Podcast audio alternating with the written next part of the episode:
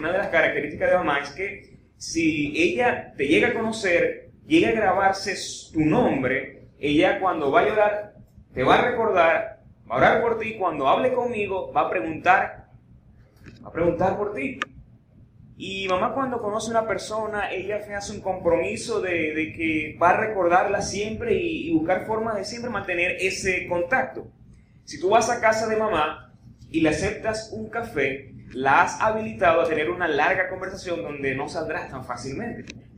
Mamá es una mujer de grandes virtudes, es muy atenta y especial. Y quiero resaltar que eso que mamá muestra con las personas habla de una realidad que nosotros como seres humanos tenemos, y es que Dios nos hizo para mantenernos conectados, para relacionarnos, para establecer conexiones, y cuando el ser humano pierde esa habilidad o por circunstancias de la vida, empieza a descuidar sus relaciones con su entorno, eso de alguna u otra forma afecta su vida. Pensando un poco en eso, recordé que hay un artículo que habla acerca del aislamiento social crónico y esto es una condición que se presenta en una persona cuando de forma inconsciente, por circunstancias de la vida, empieza a aislarse poco a poco de su entorno, de la sociedad, y esto trae o desencadena una serie de acontecimientos en su cuerpo a nivel orgánico, emocional y también de conducta. Y para poder estudiar este tipo de cosas se han hecho ciertos exámenes, ciertas investigaciones de este fenómeno llamado aislamiento social crónico, esta condición que se presenta a personas de todas las edades. Le puede pasar a un niño, un joven, un adulto mayor. Es un hecho traumático, sea por circunstancias presentes. También se le relaciona con la depresión y el trastorno del estrés postraumático. Una situación bastante alarmante porque cada día, mientras pasan los años, al parecer la sociedad, aunque tiene mayor conexión, pareciera que se estuviera desconectando día a día. Y pensando un poco en esto, yo veo que nosotros como creyentes, como hijos de Dios, como cristianos que nos congregamos y que de alguna u otra forma, la Biblia dice que nosotros somos una familia, somos un cuerpo, somos una iglesia donde cada uno de nosotros somos participantes de, ese, de esa gloriosa realidad que es ser la iglesia de Cristo. Pero cuando pasamos por circunstancias difíciles, pareciera curioso que empezamos a aislarnos primeramente de las circunstancias, de las personas, de la iglesia y también nos alejamos de Dios de manera inconsciente. Y la enseñanza de hoy le he llamado los efectos del distanciamiento. Y mi interés es hablarles de cómo afecta el hecho de que tú poco a poco, por circunstancias que estés viviendo, te vas alejando cada vez más y más de Jesús. Quiero presentarte la historia de un hombre que por un momento de difícil que experimentó él, sus compañeros y su Señor, él empezó a distanciarse de Jesús. La historia la leemos a continuación, es la historia de Pedro. Pedro era uno de los discípulos de Jesús que cuando Jesús fue llevado, fue tomado por los soldados, él tuvo que alejarse por las circunstancias, no solamente él, sino que también sus compañeros, los discípulos. Y la historia nos dice que él experimentó una serie de situaciones personales que nos habla y nos va a enseñar a nosotros en esta mañana los efectos del distanciamiento. Y que en primer lugar, quisiera presentarles que el primer efecto de toda persona que se aleja de Dios, que se aleja de, de Jesús, es cambiamos nuestro entorno. El primer efecto es cambiar nuestro entorno. Vamos a construir en primer lugar una idea general de quién era el apóstol Pedro. Pedro, todos conocen, fue un pescador, un hombre que Jesús lo vio haciendo sus labores de pescador. Jesús lo llamó y él llegó a, a convertirse en uno de los doce discípulos. Y de los doce discípulos, él era una de las personas más cercanas y de mayor confianza de Jesús. Era un hombre sobresaliente, siempre dentro del grupo, Pedro llamaba la atención y también caía en el sentido de que muchas veces era alguien hasta imprudente. ¿Cuántas cosas dijo Pedro? ¿Cuántas cosas hizo Pedro? Muchísimas. Era un hombre que un día era felicitado por Jesús, pero otro día tal vez era reprendido por el mismo Cristo, porque era un hombre muy variado, pero en donde quiera que estuviera, él se iba a hacer sentir. Ese era Pedro. Pero un detalle importante de la vida de Pedro es que era un hombre que amaba a Jesús, amaba profundamente a Jesús y había decidido dejar todo por causa de Cristo. Eso es una realidad que no podemos esconder, que siguió a Jesús durante tres años comió con Jesús, durmió con Jesús, estuvo con Jesús, escuchó a Jesús, vio actuar a Jesús. Él estaba lleno de la enseñanza del Maestro. Pero fue un hombre que también dijo una vez, Señor, si todas las personas te van a negar, yo jamás te voy a negar. ¿Y qué le dijo Jesús? Yo te aseguro que me negarás tres veces antes que cante el gallo. Ahora, pensando un poco en esta frase, y mientras yo elaboraba esta enseñanza, yo me decía, ¿cuántas veces nosotros le hemos dicho cosas a Dios? Hemos hecho compromisos con Jesús, con nuestros labios, pero al pasar el tiempo, al venir la circunstancia dura, lo incumplimos. Le fallamos a Dios y nos damos cuenta que muchas veces somos palabras, pero olvidamos los hechos. Pero vamos a entrar en materia, vamos a entrar en la historia, vamos a leer el versículo 54 y 55 del capítulo 2 de Lucas. Y vamos a ver, vamos a tratar de identificar todas esas cosas que el apóstol Pedro experimentó en ese momento difícil, en ese momento duro de tormenta donde su Señor y Salvador había sido arrebatado y por esa circunstancia él tuvo que seguir a Jesús desde la distancia. Leamos. Entonces lo arrestaron y lo llevaron a la casa del sumo sacerdote. Está hablando aquí de Jesús. Los guardias encendieron una fogata en medio del patio y se sentaron alrededor. Y Pedro se sumó al grupo. Fíjense por un momento el contraste. Por un lado, tenemos a un Pedro que estaba cerca de Jesús, siguiendo a Jesús. Ahora vemos a un Pedro que estaba alejado de Jesús. Vemos a un Pedro en un ambiente distinto. Antes estaba con los discípulos, estaba en el ejercicio ministerial, pero ahora Pedro se encontraba en un lugar equivocado con las personas equivocadas. ¿Quiénes eran estas personas? Eran muchos de ellos, eran soldados, otros quizás eran habitantes del lugar que estaban esperando qué iban a hacer con Jesús. ¿Lo van a apedrear? Lo van a maltratar, lo van a crucificar. La gente estaba con expectativas de ver qué iban a hacer con Jesús, el sumo sacerdote. Pedro estaba en un ambiente distinto. Pero también otro detalle interesante de esta historia, de este, de este pedacito de versículos, es que el apóstol Pedro pretendía seguir a Jesús desde la distancia.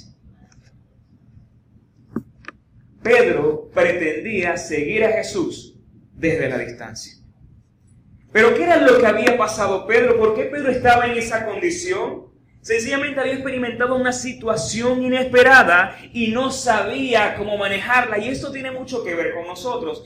Muchas veces, o diría que de forma constante, y sobre todo en estas situaciones que vivimos hoy día en Venezuela, estamos cada día en situaciones inesperadas. Tú planificas algo y luego sucede otra cosa y tú estás en una condición donde te preguntas, ¿qué voy a hacer? ¿Cómo manejo esta situación? ¿Y ahora qué hago? Esa era la experiencia de Pedro en ese momento. Estaba en un lugar equivocado y con las personas equivocadas. Y eso es uno de los primeros efectos del distanciamiento. Estar en el lugar equivocado y con personas equivocadas. Ahora, no hay mucha diferencia en lo que estaba viviendo Pedro y en lo que vive hoy día personas alejadas de Jesús, que posiblemente en algún momento de su vida vivieron cerca de las enseñanzas de Jesús, pero por circunstancias adversas que desconocemos se alejaron y están siguiendo o intentando seguir a Jesús desde una cierta distancia. Sea una prueba, sea una crisis, sea una situación irregular. Y hay que reconocer que esas circunstancias afectan nuestra vida de dos formas. O buscamos más a Dios en el momento de adversidad o nos alejamos inconscientemente de Él. Cuando uno dice alejarse de Jesús, uno dice, no, yo jamás me voy a alejar de Jesús. Pero cuando viene la crisis, cuando la crisis toca la puerta de tu vida y la dejas entrar, ella empieza a influir en tu vida y tú empiezas a alejarte y no te das cuenta. Viene el desánimo, viene la circunstancia irregular, dejas de practicar las cosas que practicabas, dejas de vivir lo que antes vivías, dejas de creer incluso muchas de aquellas cosas que creías. Pedro pretendía seguir a Jesús desde la distancia. Un poquito del mundo, un poquito de Dios un poco de pecado y un poco de arrepentimiento. Voy a la iglesia, asumo micro compromisos, pero a cierta distancia. No me quiero comprometer, no quiero estar muy cerca porque no quiero seguir sufriendo. Entonces suceden cosas, ideas equivocadas, irregulares. Bueno, yo no estoy cerca de Jesús, está bien, pero tampoco estoy, estoy lejos. Y hay un pasaje en la Biblia que yo pienso que me ilustra claramente este punto, y es que el pueblo de Dios, y eso está registrado en la Biblia, en el Antiguo Testamento, sin darse cuenta tiende a distanciarse de su Señor, de su Salvador, de su Creador. Y esto lo encontramos en Isaías 29, en el versículo 13. Esto lo dice el escritor Isaías, el profeta Isaías, inspirado por Dios y hace una observación al pueblo de Dios y también tiene pertenencia para nosotros hoy. Y dice lo siguiente. Isaías 29, 13, esta es la versión lenguaje sencillo. Miren lo que dice Dios. Este pueblo me ofrece tan solo palabras y me honra con los labios, pero su corazón sigue lejos de mí. Su religión no vale, pues no son más que enseñanzas y obligaciones humanas. Yo te quiero decir algo en este día. Cuando tú empiezas a alejarte de Jesús, esta será tu experiencia. Tu adoración a Dios serán palabras que solamente se las llevará el viento. Tu adoración a Dios es donde tu mente quizás piensa, pero tu corazón está distante. Y tu vida, tu estilo de vida, tu estilo de cristianismo se convierte en solo enseñanzas y obligaciones. Vengo acá a la iglesia, bueno, cumplí, pero mi corazón, dice la Biblia, está lejos de Jesús, está lejos de Dios. Ese es nuestro primer efecto cuando nos distanciamos de Jesús. El segundo efecto nos convertimos en víctimas de las circunstancias. Somos presa fácil de las dificultades. No solo vemos que Pedro cambió su entorno, sino que se convirtió en una víctima.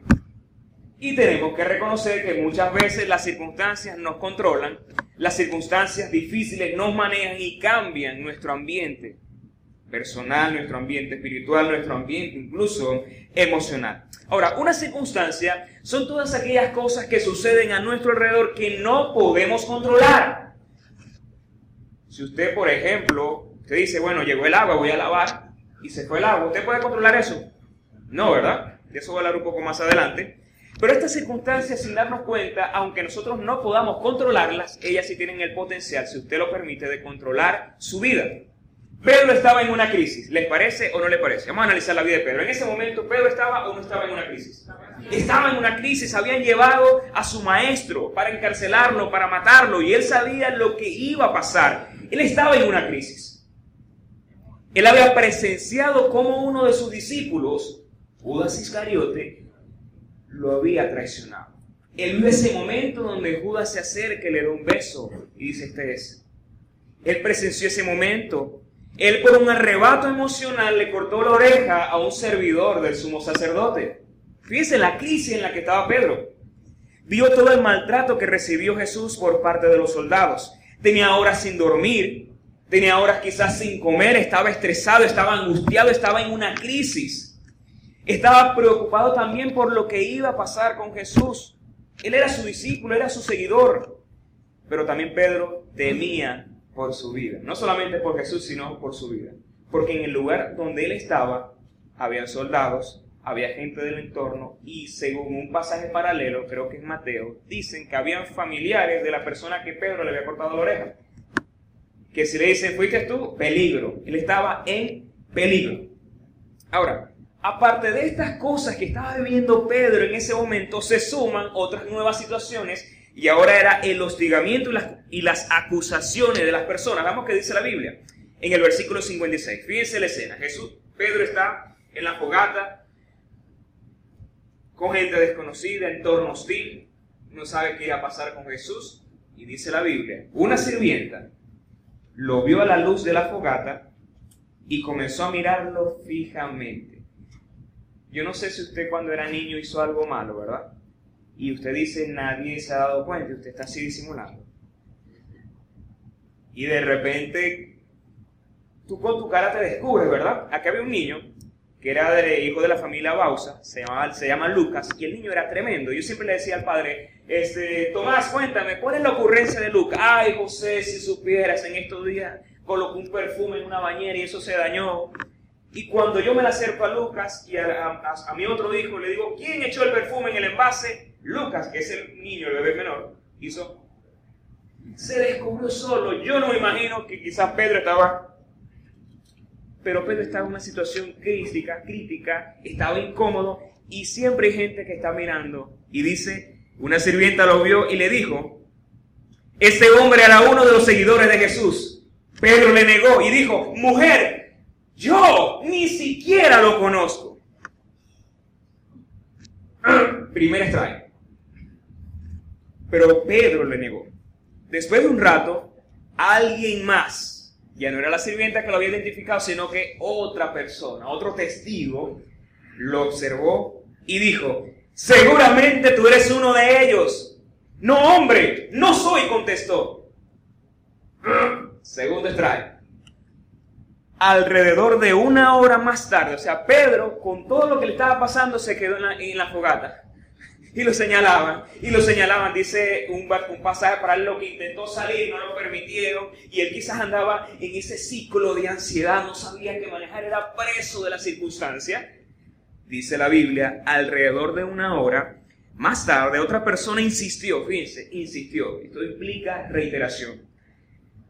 Seguro este es uno de ellos, porque también es Galileo. Otra versión dice, porque su forma de hablar lo delata. Pedro dijo, hombre, no sé de qué hablas. Tercer strike. Y después el tercer strike, ¿qué dice la, la gente? Pedro no tenían la capacidad por la situación de comprender lo que estaba sucediendo. Analicemos la situación nuevamente. Una circunstancia como la que estaba viviendo Pedro, podríamos nosotros calificarlo hoy como una especie de prueba. ¿Están de acuerdo o no están de acuerdo conmigo? Era una especie de prueba para Pedro, donde se iba a evaluar su fe, sus convicciones, su inteligencia emocional también. Ahora, ¿Qué aplicación tiene para nosotros en este día este evento de Pedro? Y es que cuando nos encontramos en situaciones adversas tenemos que hacer tres cosas. A partir de ahora, cuando usted se encuentra en una circunstancia crítica que siente que la situación lo, lo va a manejar, lo va a controlar, usted tiene que hacer tres cosas. Y lo primero es pensar en la situación con objetividad. Respirar y analizar qué situación es la que se ha presentado ante usted. Ante usted hace unas semanas, no, hace unos cuantos meses ya, perdón, yo hablaba acerca de las pruebas y yo explicaba que las pruebas son diversas. ¿Sí lo recuerdan? Hace mucho tiempo, hace unos meses, yo explicaba que la Biblia habla de diversas pruebas y están las pruebas cotidianas. El ejemplo que le di, usted iba a planificar hacer un trabajo, hacer una transferencia y se fue el flujo eléctrico. Usted quizás iba a hacer una diligencia y un familiar murió. Usted quizás iba a hacer una cola para la gasolina y cuando estaba a punto de llegar, se acabó la gasolina. Son micropruebas, situaciones de la vida cotidiana que de alguna forma afectan nuestra vida y están allí para ver cómo vamos a reaccionar. Pero también hay pruebas que son dirigidas, orquestadas por, por Dios para fortalecer tu fe, para trabajar tu carácter, para enseñarte a depender más de Dios. Ese es otro tipo de prueba. También hay pruebas que vienen a nuestras vidas porque nosotros hemos tomado malas decisiones. Y porque tomamos malas decisiones, vienen consecuencias que tenemos que asumir responsablemente. ¿Van conmigo? ¿Están de acuerdo? También hay situaciones que nosotros vivimos que son pruebas y son crisis producto de malas decisiones de otras personas que nos influyen y afectan a nosotros. Les doy un ejemplo, ustedes ya lo conocen las malas decisiones de otras personas afectan también nuestras vidas. Pero también hay situaciones o pruebas que son enviadas directamente por el diablo para dañar tu fe, para afectar tu familia, para quebrantarte, para alejarte de Dios.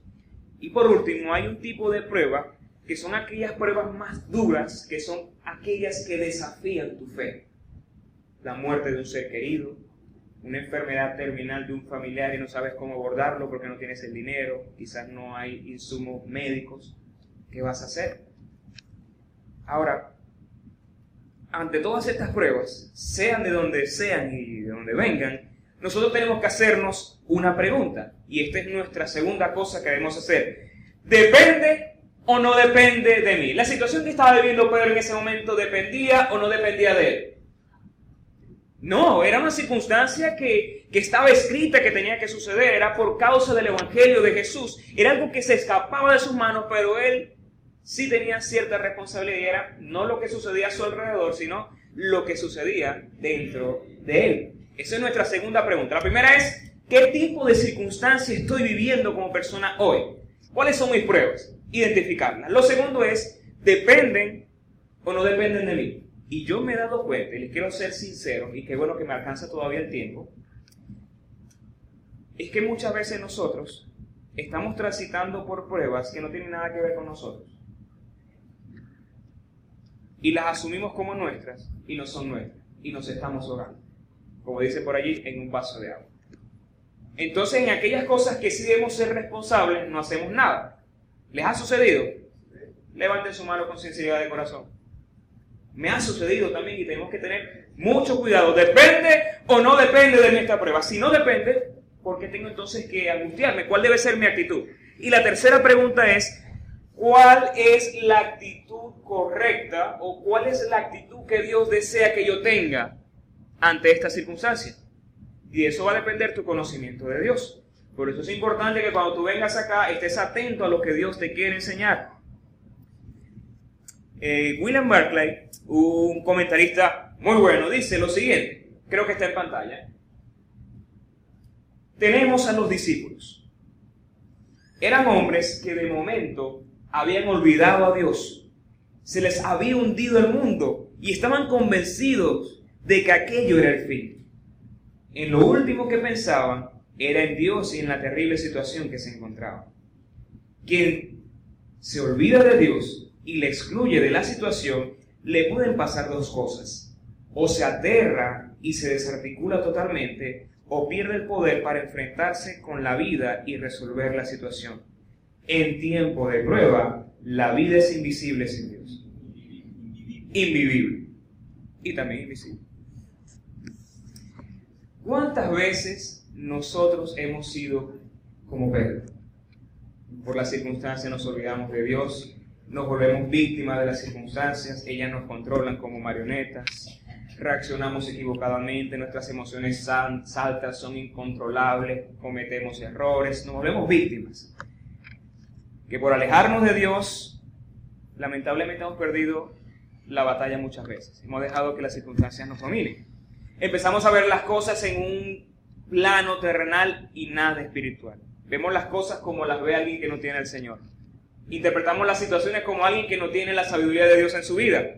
Pierdes la habilidad de pensar bíblicamente, empiezas a permitirte cosas en tu vida, dejas que la, la, situación te maltrate y caes en una especie de espiral descendente. Tu vida no es igual, tu vida va cambiando, eres víctima de la situación.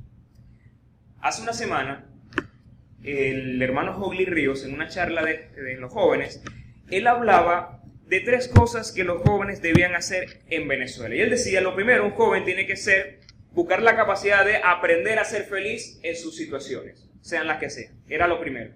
Primero aprende a ser feliz.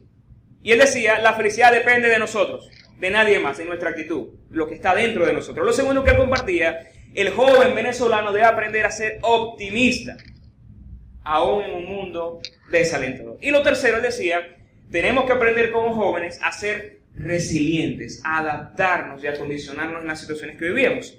Y esto me hizo recordar algo que yo hace unas semanas también compartía, que está en la Biblia, 2 Timoteo capítulo 1, versículo 7. Y esto lo dice el apóstol Pablo. Esto es para la iglesia, para cada uno de nosotros. Ante las circunstancias de la vida, recordemos las palabras del apóstol Pablo a Timoteo.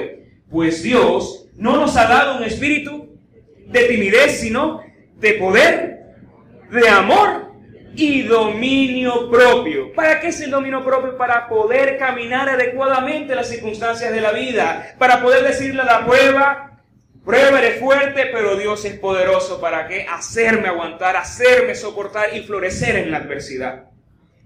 Yo creo eso. Y si tú como creyente entiendes que lejos de Jesús estás en peligro, que lejos de Cristo tu entorno cambie, inconscientemente sucede eso, te conviertes en víctima de las circunstancias, si no entiendes eso, estás en peligro. Y en tercer lugar, cuando intentamos caminar distanciados de Jesús, esto es incuestionable e innegable, tomamos decisiones equivocadas. El mundo y sus malas decisiones. A ver, vamos a tratar de recordar un poco. ¿Cuáles fueron las decisiones equivocadas de Pedro? Primera mala decisión, distanciamiento. ¿Están de acuerdo? Estaba en el lugar equivocado y con las personas equivocadas. Tercer error, permitió que las circunstancias determinaran su comportamiento. Cuarto error, mintió acerca de Jesús. Negó a Cristo, incluso jurando. Y cuando se habla de juramento, él fue infractor de la ley porque la Biblia enseña que nosotros no podemos jurar. No uses el nombre de Dios en vano. Como estamos leyendo Lucas, que es nuestro pasaje de referencia, vamos a utilizar un pasaje paralelo, que es el Evangelio de Mateo, en el capítulo 26, versículo 72. Miren lo que dice Pedro. Esto lo dice Mateo. Nuevamente Pedro lo negó. Esta vez con un juramento. Juró y dijo, ni siquiera conozco al hombre, lo juro. Negarle, no solamente jurando, sino negar a Cristo al nivel de maldecirse a sí mismo. Mateo en el versículo 74 dice, Pedro juró que caiga una maldición si les miento. Fíjense la circunstancia en la cual se encontraba Pedro. Qué triste situación. Qué lamentable entorno. Dice Pedro, no conozco al hombre. Inmediatamente el gallo cantó. Hago una aplicación acá sin darnos cuenta, nosotros muchas veces hemos cometido los cinco errores de Pedro.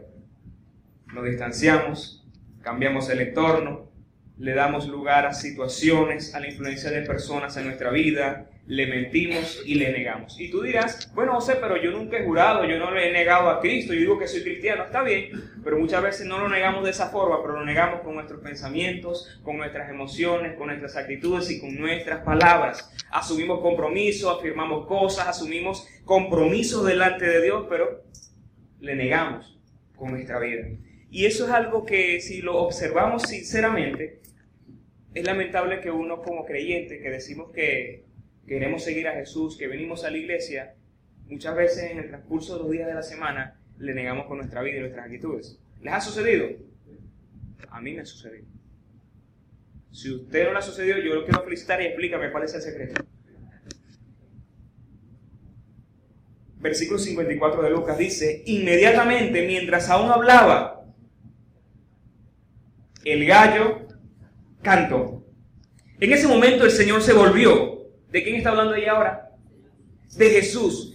La historia me muestra que en ese momento Jesús, cuando Pedro lo niega la tercera vez, Jesús busca identificar a Pedro y conectar su mirada con la mirada de Pedro. El texto me dice, en ese momento el Señor se volvió y miró a Pedro. Cuando Pedro voltea donde está Jesús y mira que Jesús lo está observando, ¿Qué creen ustedes que, puso, que pudo pasar por la mente de Pedro? El texto no nos dice. De repente, las palabras del Señor pasaron rápidamente por la mente de Pedro. Mañana por la mañana, antes de que cante el gallo, negarás tres veces que me conoces.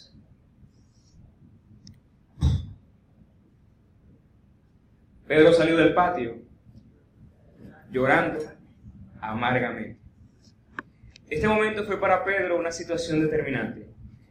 Pedro pudo verse tal y como él estaba en ese momento. Él pudo identificar su crisis, su situación, el estado desesperante en el cual él se encontraba y pudo experimentar las consecuencias directas de su distanciamiento. Esta escena de Pedro me hace recordar la historia del hijo pródigo. ¿La conoce? El hijo pródigo tomó malas decisiones, cambió su entorno también pero en el momento de mayor crisis y degradación, dice la Biblia que él volvió en sí y dijo, ¿qué hago aquí? Puedo estar con mi padre. ¿Qué hago acá intentando comer el alimento de estos animales si en casa de mi padre hay tantas cosas maravillosas? Me levantaré, iré a mi padre y me reconciliaré con él. ese momento no me imagino cuántas cosas Pedro habrá pensado, cómo Pedro se habrá sentido, la culpa, el sentimiento, lo que él vivió en ese momento. En el caso de Pedro pudo ver su pasado, lo que él fue, lo que él era, lo que él hacía y contrastarlo con lo que él estaba apenas viviendo en ese momento de crisis. Pudo darse cuenta que hizo lo que él aseguró que nunca iba a hacer. Pedro salió llorando amargamente. En lo personal, a mí esta escena siempre me, ha conmovido, porque yo me imagino no a Pedro, sino a José Escalona fallándole a Cristo y Jesús me está mirando. No sé si tú te puedes identificar de esa misma manera. Le has fallado a Jesús, has estado alejado de Él, has cambiado tu entorno, tus circunstancias, te controlas, tomas malas decisiones y Jesús está mirando tu corazón. Está mirando tu vida. Parecía que su mirada traspasara tu corazón y te dijera, me has fallado. Es una escena bastante triste, pero a mí me enseña muchas cosas. Y es que todo hombre de Dios es frágil. Usted como hijo de Dios tiene fallas, tiene debilidades, pero hay una buena noticia en esta historia. Y es que Jesús es un Dios de toda gracia es un Dios de perdón, es un Dios de restauración y que su palabra dice que nuevas son sus misericordias cada día. ¿Qué dice la Biblia que sucedió con Judas? Judas le falló a Jesús, traicionó a Jesús, lo vendió y por remordimiento se suicidó. Esa fue la historia de, Judas. Pero la Biblia enseña que Pedro, luego de llorar amargamente, llegó un momento donde se volvió a reencontrar con Jesús Jesús lo animó, lo restauró y le dio una nueva y gran oportunidad. Y Pedro se convirtió en un personaje notorio en la vida cristiana. Lo vemos en el libro de los Hechos y nos enseña que es posible vivir para Dios. Es posible seguir a Jesús aún en las malas decisiones que hemos tomado. Hay un Dios de gracia que nos invita y nos dice, hoy es un día para reflexionar. Hoy es un día para ponernos a cuenta. Quiero cerrar con una historia bastante interesantísima de un evangelista. Hubo un evangelista que tenía por nombre Ronald North, algo así. Era un hombre de Dios, indudable, pero en su juventud había vivido desenfrenadamente. Un domingo, cuando tenía que predicar en una iglesia, le entregaron una carta antes de subir al púlpito que relataba un incidente vergonzoso en su vida cuando no era cristiano. Y anunciaba que si se atrevía a predicar, el autor de la carta se levantaría en la iglesia y proclamaría públicamente lo que había hecho el predicador.